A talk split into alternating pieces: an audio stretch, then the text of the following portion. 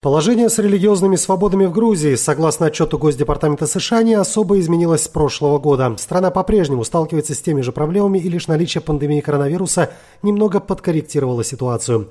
Что касается основных положений, то Конституция Грузии признает особую роль грузинской православной церкви в истории страны, но предусматривает, что церковь должна быть независимой от государства и что отношения между ГПЦ и государством регулируются конституционным соглашением – конкордатом – Конкордат предоставляет ей права, не предоставляемые другим религиозным группам, включая правовой иммунитет для грузинского патриарха и консультативную роль в правительстве, особенно в образовательной политике.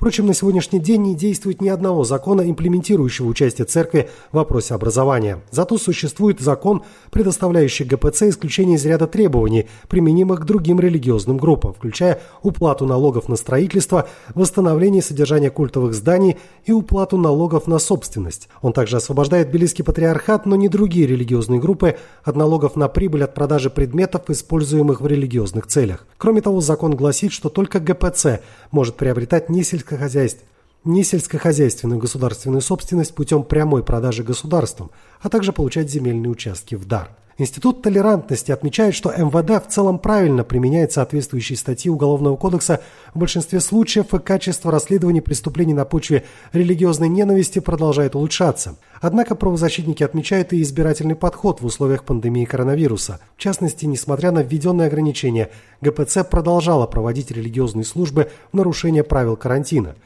Никакого государственного реагирования на эти нарушения зафиксировано не было. Среди фактов дискриминации по религиозному признаку приводится высказывание лидера радикального националистического движения «Грузинский марш» Сандру Брегадзе, заявившего буквально следующее. В Зугдиде основным источником коронавируса является секта свидетелей Еговы. Мы заметили, как они скрывают эту информацию. Вы можете представить себе шум, если бы эта болезнь распространилась от прихожан нашей церкви. Проблема в том, что 90% грузинских телеканалов – воинствующие враги грузинской нации, православия и грузинского государства. Национальный бойкот этому порождению сатаны.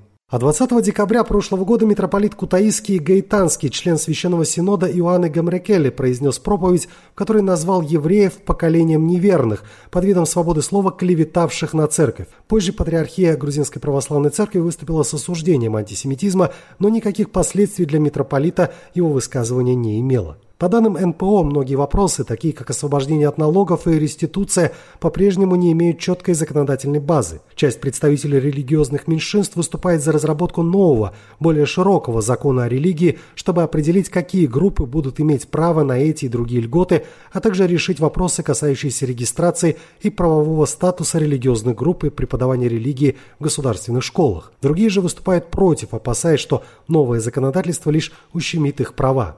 При этом парламент Грузии так и не внес поправки в действующий закон относительно привилегий, несмотря на решение Конституционного суда, восстановившего, что не позднее 31 декабря 2018 года законодательный орган должен либо отменить льготы для всех без исключения религиозных организаций, либо предоставить их всем. При этом парламент продолжает принимать поправки в пользу ГПЦ, говорится в отчете. Институт толерантности и другие НПО подвергли критике как неконституционные и дискриминационные поправки принятые в мае в Лесной кодекс, которые предоставили только Грузинской православной церкви право собственности на государственные леса, расположенные рядом или прилегающие к церквям и монастырям. Среди претензий правозащитников, отмеченных аналитиками Госдепартамента США, отсутствие реагирования со стороны государства на дискриминацию мусульманского населения в контексте факта вандализма в отношении исламской школы-интерната в Кубулете. С 2014 года местный муниципалитет отказывается проводить здания коммуникации. Несмотря на решение суда, муниципальные службы до сих пор не предприняли никаких действий. Что касается оккупированных регионов Грузии, то, согласно отчету, несмотря на то, что русская православная церковь официально признает юрисдикцию грузинской православной церкви на территории Абхазии, Абхазии и Южной Осетии, тем не менее отмечается давление со стороны де-факто властей с целью передачи местных приходов под управление Московского патриархата. Русская православная церковь негласно и неофициально поддерживает отколовшиеся церкви, не имеющие официальной автокефалии от грузинской православной церкви. Де-факто власти продолжали ограничивать доступ грузинских православных священнослужителей в эти районы. Некоторые религиозные деятели в Абхазии продолжали поддерживать превращение православных церквей региона в автокефальную официальную абхазскую православную церковь, другие хотят подчинить их русской православной церкви, а третьи – подчинить их Константинопольскому патриархату. Отдельно отмечается, что де-факто власти как в Абхазии, так и в Южной Осетии продолжали запрещать деятельность свидетелей Иеговы. Однако, по неофициальным данным, эта религиозная группа по-прежнему может арендовать помещения для отправления религиозных обрядов – а вот грузинскому населению Гальского района Абхазии приходится выезжать на подконтрольную Тбилиси территорию для празднования религиозных праздников. При этом правительство Грузии и ГПЦ продолжают утверждать, что де-факто власти планомерно уничтожают исторические религиозные здания в попытке стереть грузинское культурное наследие. Правда, тут же отмечается, что примеров подобных фактов вандализма за отчетный период приведено не было.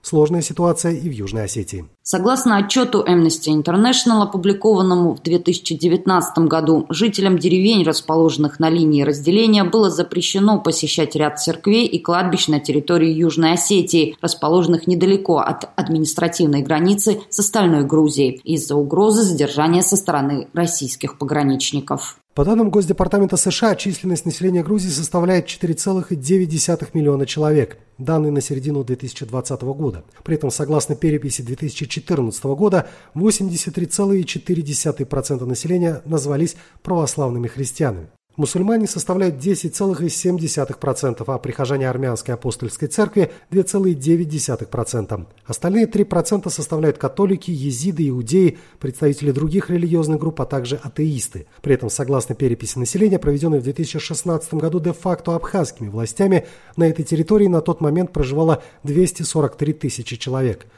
в вопросе же, проведенном в 2003 году де-факто правительством, 60% респондентов назвались христианами, 16% мусульманами, 8% последователями дохристианской абхазской религии, а также 8% атеистами или неверующими, 1% свидетелями Еговы, иудеями или приверженцами других религий. Остальные 7% не указали предпочтений. Что касается Южной Осетии, то согласно переписи населения 2015 года, проведенной де-факто властями, там проживало 53 тысячи жителей. Большинство населения исповедует православие, другие группы меньшинств включают мусульман, а также представителей а также последователей дохристианских верований, распространенных на этой территории. Владимир Унанянц для Эхо Кавказа, Тбилиси.